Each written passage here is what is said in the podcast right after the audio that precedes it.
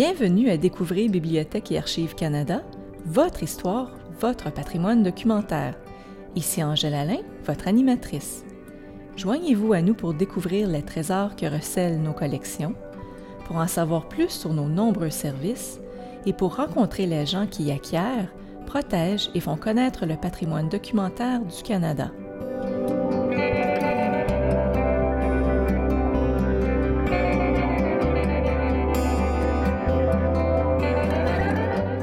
L'invention de la photographie au début des années 1800 a révolutionné la manière dont les humains communiquent et se partagent l'information. Bien qu'aujourd'hui il est difficile d'imaginer ne pas avoir sur soi, en tout temps, un appareil permettant de prendre des photos, ce n'est que tout récemment que la photographie est devenue accessible au grand public. Dans cet épisode, nous explorons l'évolution de la photographie en utilisant l'immense collection photographique de Bibliothèque et Archives Canada pour nous guider.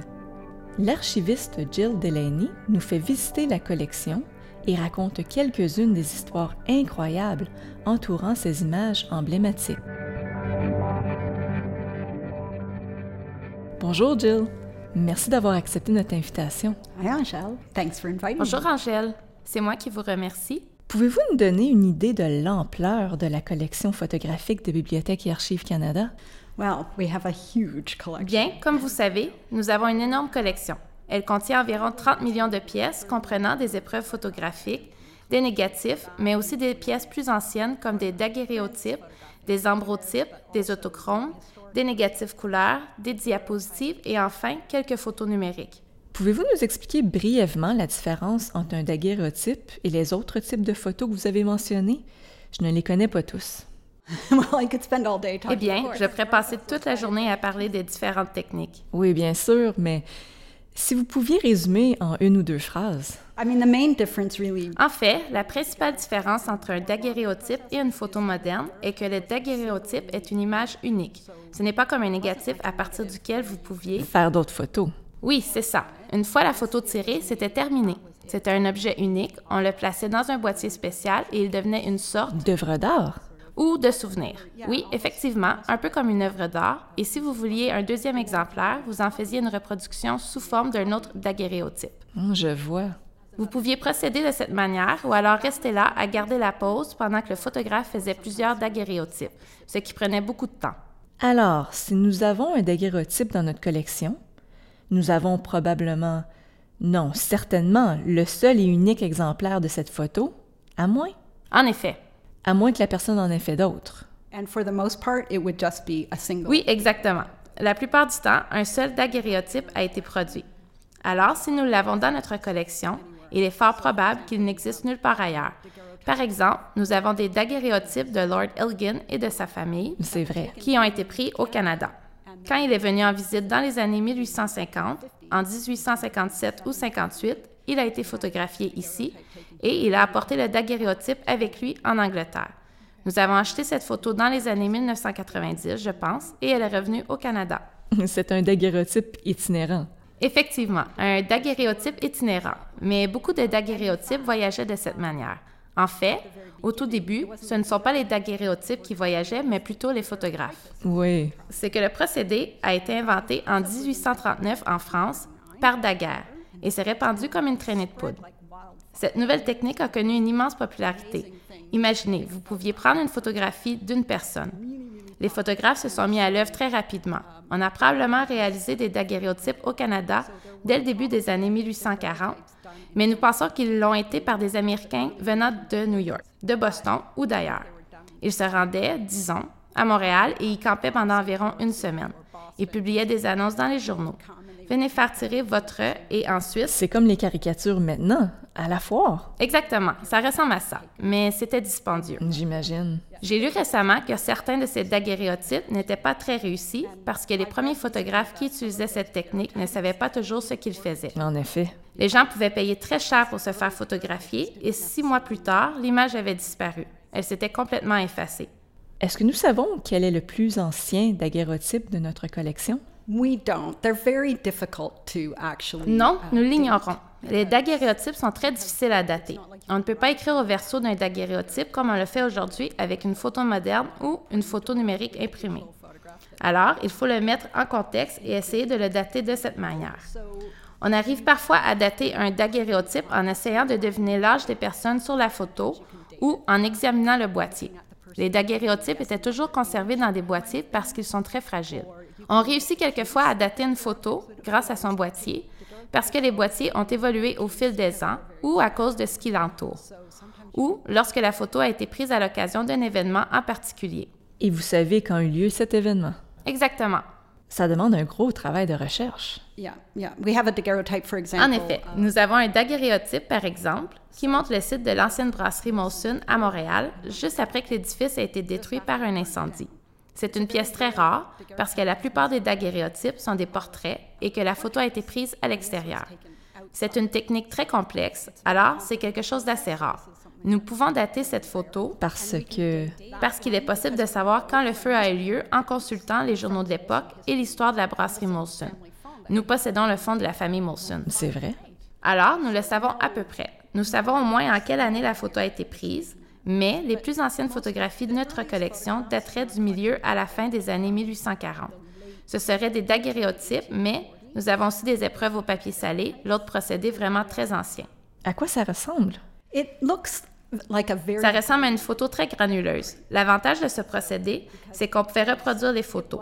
En pratique, le photographe faisait d'abord un négatif sur papier, à partir duquel il pouvait produire une épreuve sur papier. Ce procédé a été inventé par un Britannique, William Talbot, qui était plus ou moins en compétition avec Daguerre. Pour ce qui est de ce procédé au Canada, nous n'avons à peu près rien avant le début ou le milieu des années 1850. Ce sont tout de même des images assez extraordinaires. They look very Oui, mais elles sont très granuleuses en apparence. J'imagine que la collection photographique de Bach raconte en bonne partie l'histoire du Canada. Qu'est-ce que nous pouvons apprendre du Canada d'autrefois en regardant ces photos de notre collection? well. We can learn a lot from looking at Eh bien, nous pouvons en apprendre beaucoup en les regardant. Ce que j'aimerais dire à propos de l'histoire photographique, c'est que les photos ne sont pas seulement des illustrations qui accompagnent un texte. Vous pouvez interpréter une photo et en apprendre beaucoup sur l'histoire du Canada d'une certaine manière, du simple fait que la photo a été prise, surtout dans les débuts de la photographie, dans les années 1850 jusque, disons, dans les années 1880. C'était un procédé complexe et déjà que quelqu'un ait choisi délibérément de prendre une photo De cela. de quelque chose, Ouais. ce n'est pas comme aujourd'hui où vous pouvez sortir votre téléphone intelligent n'importe quand et mitrailler les alentours en espérant en tirer quelque chose. Après, vous envoyez ces photos à vos amis. Hé, regarde ça, c'est très drôle.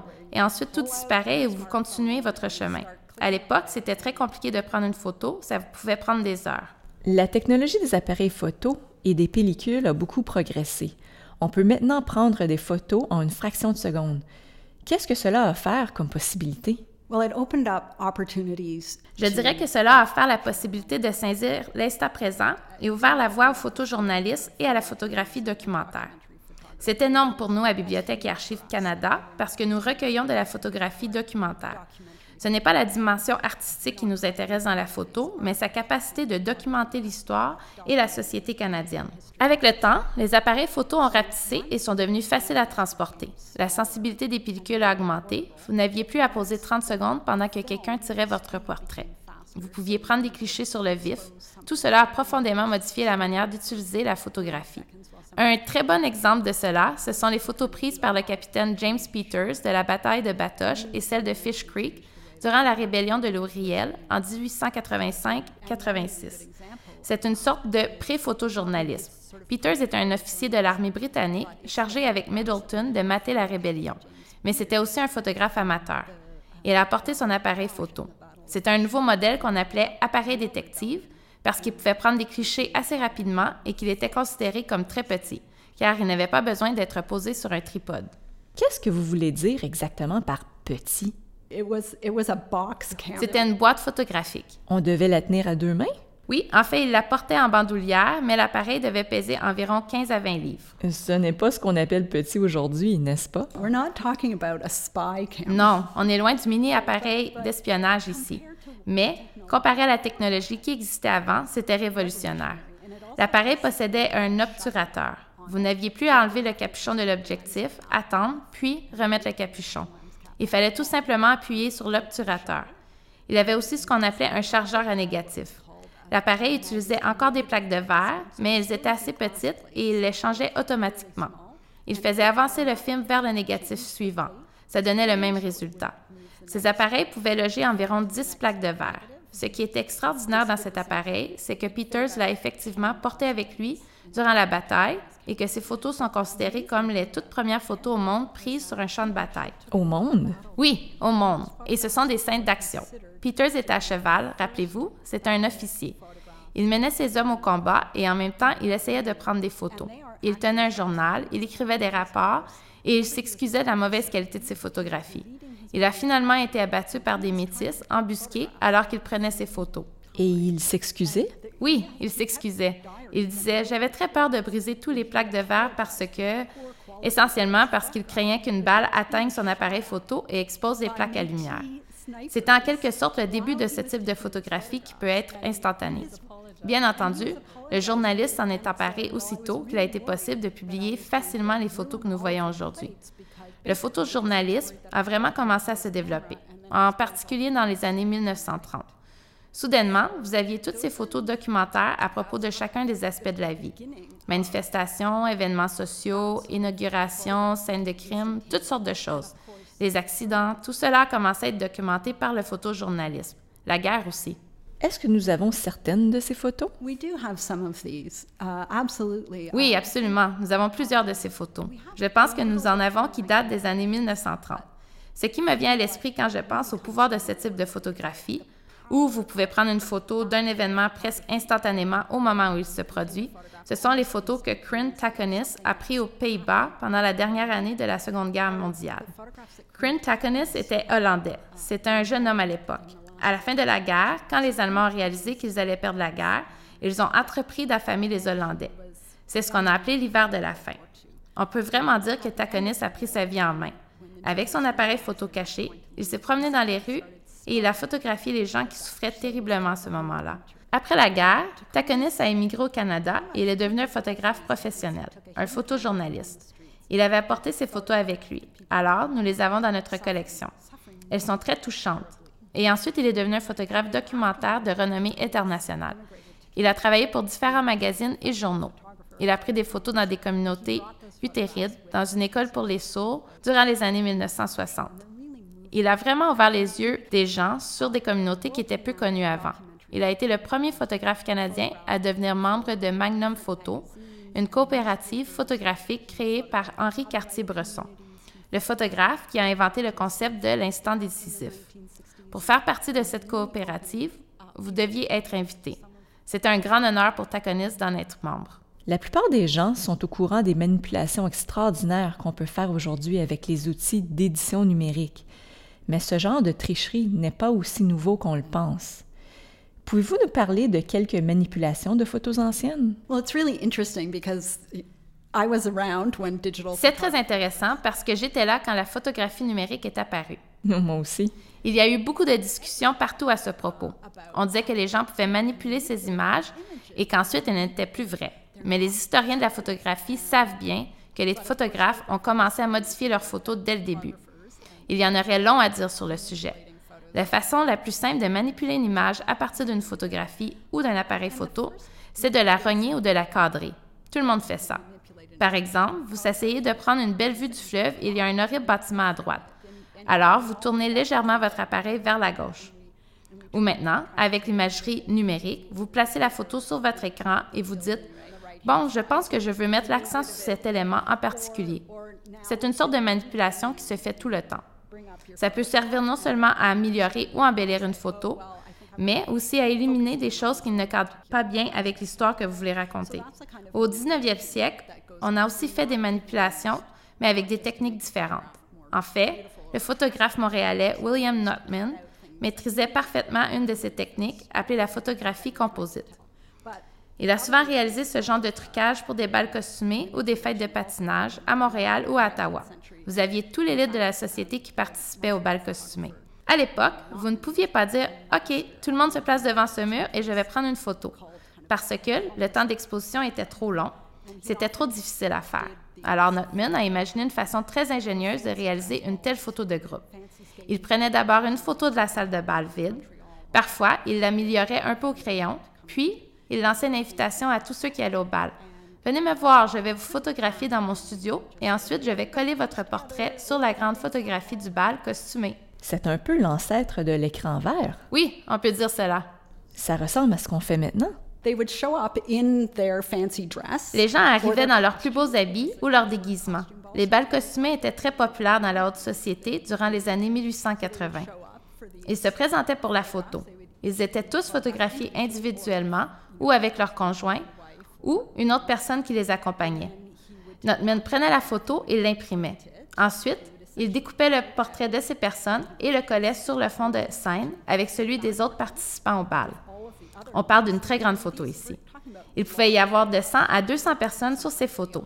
Et selon ce que vous payez, vous étiez placé plus ou moins à l'avant ou à l'arrière de la photo. Pas vrai. Et quand le gouverneur général assistait au bal, il était évidemment placé à l'avant. Pour ce qui est des autres participants, s'ils voulaient retrouver leur portrait dans la photo, c'était un peu comme jouer à Où est Charlie? Notman collait tous les portraits sur la grande photo et ensuite il photographiait cette photo. Il faisait quelques retouches et la vendait aux participants. Vous pouviez acheter ces épreuves. Nous avons numérisé quelques-unes de ces photos de balles et nous les avons mis sur notre site web. Absolutely. And we also were lucky enough to acquire. Oui, c'est vrai, absolument. Et nous avons eu la chance d'acquérir, il y a plusieurs années, certains des collages originaux, comme on les appelait, ceux où il y a un fond de scène sur lequel les portraits individuels étaient collés. Ces photos nous donnent une très bonne idée du processus et montrent à quel point ces images étaient modifiées. Ce genre de manipulation servait aussi à des fins de propagande. Par exemple, nous avons vu des photographies de la Première Guerre mondiale, d'après ce que j'ai vu, surtout de la bataille de Passchendaele. Des milliers de soldats canadiens ont été tués à la bataille de Passchendaele, un vrai massacre, et des milliers d'autres ont été blessés. C'est une bataille très importante pour l'histoire militaire canadienne. Nous avions des photographes sur place, mais quelqu'un ici, au Bureau canadien de la propagande ou ailleurs, je ne sais pas exactement qui, a apparemment décidé que ce que je considère comme des scènes de bataille vraiment lugubres, il y avait de la boue partout. Passchendaele était connu pour sa boue, parce que les Britanniques et les Australiens s'étaient battus là pendant des mois et qu'il pleuvait tout le temps. C'était absolument horrible quand les Canadiens sont arrivés. Quelqu'un a donc décidé que les photos n'étaient pas assez lugubres et ne montraient pas suffisamment bien ce qui était arrivé aux soldats canadiens. À quel point c'était horrible? Alors, on peut voir sur certains des albums photos de notre collection de la Première Guerre mondiale que des cadavres de soldats canadiens ont été découpés sur une photo et collés à l'avant-plan d'une autre photo pour dramatiser la scène. Exact. Wow. À moins de comparer les photos en les plaçant côte à côte, c'est un peu difficile de voir ce qui a été fait. Ça peut être fait très habilement. Yusuf Karsh est un autre grand maître de la manipulation. Je pense que beaucoup de gens ne le savent pas, mais il a souvent fait des négatifs sandwich pour certains de ses projets. Cette technique est un peu différente de la photographie composite. Ouais. Ce ne sont pas des photos truquées, mais Karsh essayait toujours de tirer le meilleur parti de ses sujets et la lumière était extrêmement importante dans le rendu final de ses photos. Durant les années 1950, par exemple, il avait un contrat avec le magazine Maclean's qui l'amenait à voyager d'un bout à l'autre du Canada. Il devait prendre des photos représentatives de ce qui se passait dans les villes canadiennes. Par exemple, à il a visité le centre de formation de la GRC. C'était en 1952-53. Il a assisté à la cérémonie de remise des diplômes. Il y a une photo qui semble être celle d'un jeune officier fraîchement diplômé. Il est dans la chapelle au centre de formation et il prie. Nous sommes dans les années 1950, n'est-ce pas? Karsh n'était pas très heureux de l'éclairage dans cette chapelle. Alors, il a pris une photo de l'hôtel avec son éclairage et une autre photo de l'officier, le jeune diplômé, avec un éclairage différent, spécialement pour lui. Ensuite, il a fait des copies des négatifs obtenus et avec un couteau de type exacto, il a découpé la silhouette de l'officier, puis l'espace correspondant dans le fond de la scène et les a mis ensemble dans ce qu'on appelle un négatif sandwich. Je vois. C'est ce qui explique le nom de négatif sandwich. Ensuite, il a refotographié le tout et préparé un nouveau négatif. Puis, il en a tiré quelques épreuves. Si on examine attentivement ce genre de photos prises par Karsh, par exemple celle qui représente des travailleurs de l'automobile ou des métallurgistes, ou cette photo d'un officier de la GRC, on s'aperçoit que quelque chose cloche dans l'éclairage, parce que la lumière provient de deux sources différentes. C'est très efficace, très théâtral, et on peut comprendre pour quelles raisons il faisait cela. Tout à fait. Mais si vous regardez bien, vous verrez que parfois le visage d'une personne est éclairé d'un côté et le fond de scène de l'autre côté. Mais la photographie n'est-elle pas un art? Oui, pour Karsh, je dirais que c'était indéniablement un art. Il faisait des portraits de la même manière que Rembrandt peignait les siens. C'est vrai. Quand il réalisait un portrait, Karsh essayait toujours de faire paraître son sujet le mieux possible ou de faire paraître sa photo le mieux possible. Tout le monde fait des choix quand il prend une photo, consciemment ou non. Dès qu'on sort son appareil photo ou son téléphone intelligent, on fait inévitablement des choix. C'est sûr. Bibliothèque et Archives Canada gère une vaste collection de photographies de Youssef Karsh. Qu'est-ce qu'on peut trouver dans cette collection? You can find almost everything. Mais presque de tout. Bon, j'exagère peut-être un peu, mais c'est vrai que c'est une très grosse collection. Nous avons presque tous ses négatifs pour l'ensemble de sa carrière. Il a ouvert son studio à Ottawa en 1932 et nous avons les négatifs sur plaque de verre qu'il utilisait alors, ce qui était monnaie courante à l'époque, à partir de 1932 jusqu'à la fermeture de son studio en 1992. Wow! Nous avons tous ces négatifs, enfin presque tous. Karsh en avait éliminé quelques-uns lors du déménagement de son studio de la rue Sparks au Château Laurier à Ottawa, dans les années 1970. Il en a profité pour faire ce que nous faisons tous, vous savez, lors d'un déménagement. On fait le ménage? Il a donc passé en revue ses négatifs et a éliminé ceux qui n'avaient fait l'objet d'aucune demande d'impression depuis des années et des années. Toutes les autres photos, celles des célébrités, des politiciens ou des artistes, bon, tout le monde le sait, c'est là nous les avons toutes. En plus de cela, nous avons des épreuves et des reproductions des qualités archives. Certaines d'entre elles ont été spécifiquement fabriquées en vue de nous transférer sa collection par don ou vente. Mais nous avons aussi tous les documents administratifs de son studio. Ces documents sont très intéressants. On y trouve beaucoup de correspondances et on peut comprendre comment il organisait son travail et comment il s'y est pris pour réaliser certains de ses fabuleux portraits au fil des ans. On sait qu'il n'a pas attendu passivement d'être approché par les gens riches et célèbres, même si certains l'ont fait. Par exemple, pendant la Deuxième Guerre mondiale, après 1942, quand le portrait de Churchill s'est mis à circuler, bien des gens ont voulu se faire photographier par Karsh. Mais il a aussi approché certaines personnes quand ils pensaient pouvoir vendre leurs portraits à des magazines ou à des éditeurs de livres, ce genre de choses. Il organisait alors des sortes de tournées qui le menaient en Europe, à Londres, à Washington, à Cuba, un peu partout finalement. On voit bien dans ses agendas son journal quotidien ou sa correspondance qu'il sollicitait des rendez-vous précis, des séries de rendez-vous, afin de profiter de l'occasion pour réaliser des portraits de certaines des personnes les plus influentes de l'époque. Je pense qu'il était particulièrement fasciné par le pouvoir. On le perçoit bien dans son autobiographie. Il souhaitait particulièrement capturer l'impression de puissance que ces personnes dégageaient. Il recherchait les politiciens, les musiciens, les artistes, les écrivains, les danseurs. Il s'intéressait à ces sujets et il recherchait ce genre de personnalité. Il était attiré par elles, mais c'était aussi son gagne-pain, n'est-ce pas? Il ne faut pas l'oublier. Il savait que s'il parvenait à convaincre Pablo Casal de se laisser photographier, il pourrait vendre cette photo à bon nombre de magazines un peu partout dans le monde et en tirer un revenu. C'était en bonne partie comme cela qu'il fonctionnait. Bien entendu, quand il a commencé, il a d'abord fait des photos de passeport et des photos de mariage, toutes les choses ordinaires que les photographes débutants doivent faire pour gagner leur vie. Après un certain temps, de toute évidence, il n'avait plus besoin de faire ce genre de travail. L'an dernier, il nous est arrivé quelque chose de très intéressant. Un chercheur m'a contacté parce qu'il préparait une thèse sur Ray Bradbury, l'auteur de science-fiction, et Kurt Vonnegut, le moderniste, disons. Je lui ai demandé pourquoi il écrivait à propos de ces deux personnalités. Il m'a répondu que cela l'intéressait tout simplement. Mais là où ça devient vraiment intéressant, c'est quand il a ajouté Je vous appelle parce que j'ai entendu parler d'une photographie que Karsh a prise de Bradbury et Vonnegut ensemble. Ensemble? Je ne connaissais pas cette photo, mais j'ai cherché et je l'ai trouvée. J'ai voulu en savoir plus, je voulais comprendre. Finalement, il s'avère que les deux auteurs étaient en même temps dans la même ville et Karsh y était aussi. C'est probablement à New York qu'il a fait ce portrait. En fait, ils avaient tous les deux un rendez-vous avec Karsh, l'un après l'autre. Quand Ray Bradbury est arrivé pour son rendez-vous et qu'il a compris que Kurt Vonnegut était le suivant, il a mentionné à Karsh qu'il souhaitait être photographié avec Vonnegut. Nous avons donc aujourd'hui un bel ensemble de photographies de ces deux géants de la littérature américaine. Des photos réalisées dans le studio de Karsh. Cette petite anecdote nous permet de réaliser à quel point les carnets de rendez-vous de Karsh sont remplis de célébrités. C'est stupéfiant. Et nous avons ces photos. Oui, nous avons ces photos. Fantastique. Absolutely. And we have correspondence. En effet, et nous avons aussi sa correspondance. Nous avons sa correspondance avec Marshall McLuhan, laquelle était plutôt amusante. Il n'y en avait pas beaucoup, mais Karsh dit souvent à McLuhan Mais je ne suis qu'un pauvre immigrant arménien inculte. Je ne comprendrai rien à ce que vous raconterez.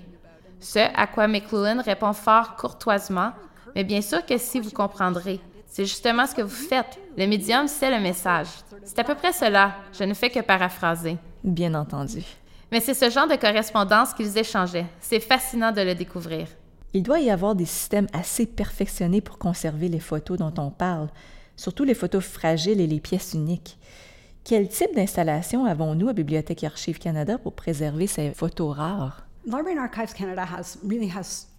Bibliothèque et Archives Canada possède deux installations bien adaptées à l'entreposage des photographies.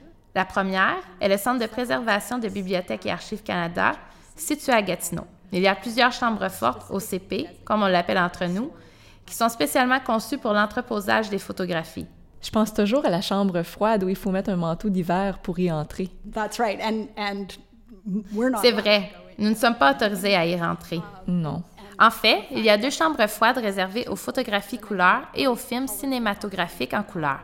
C'est parce que certaines couleurs ont tendance à s'affadir ou à se modifier au fil du temps. À jaunir, par exemple. Oui, on a constaté que certaines couleurs virent au jaune ou au rouge avec le temps, parce que les composés chimiques se modifient. Nous savons que ces modifications peuvent être arrêtées si la température est suffisamment basse. Donc, si certaines de nos photos de famille commencent à virer au jaune, par exemple, on pourrait arrêter le processus en les plaçant dans un endroit très froid? Uh, you might be able to...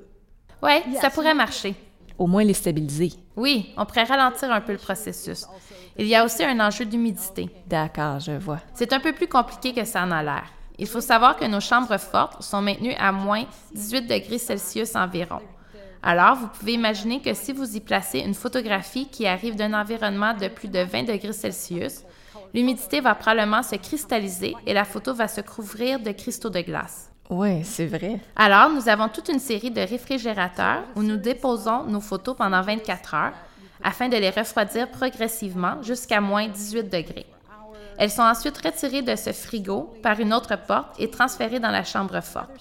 Lorsque quelqu'un demande à voir ces photos, disons un chercheur, il faut refaire le processus dans l'autre sens. Très intéressant. Oui, nous avons aussi notre nouvel entrepôt de conservation pour le nitrate. Son nom officiel est l'installation pour la préservation de documents à base de cellulose de nitrate. C'est un endroit fascinant.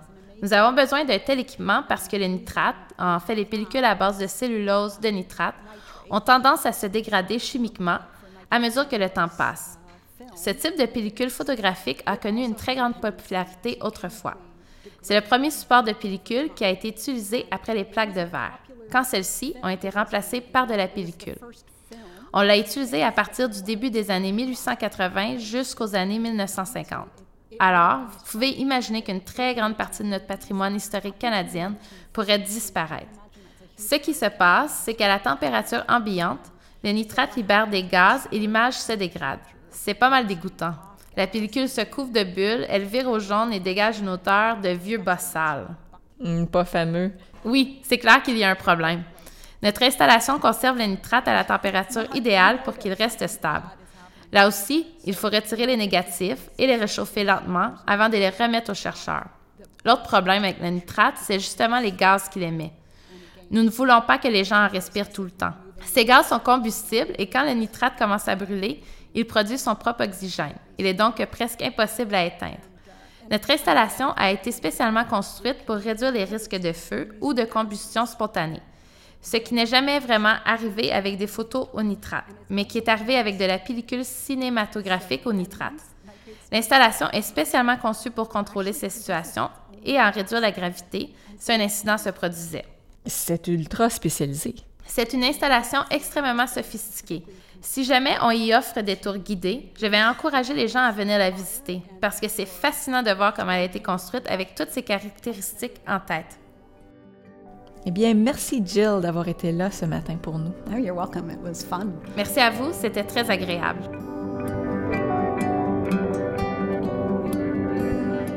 Pour en apprendre davantage sur la collection photographique de Bibliothèque et Archives Canada, je vous invite à consulter notre site web à bac-lac.gc.ca. Dans notre page d'accueil, choisissez le menu déroulant Découvrez la collection et cliquez sur Photographie.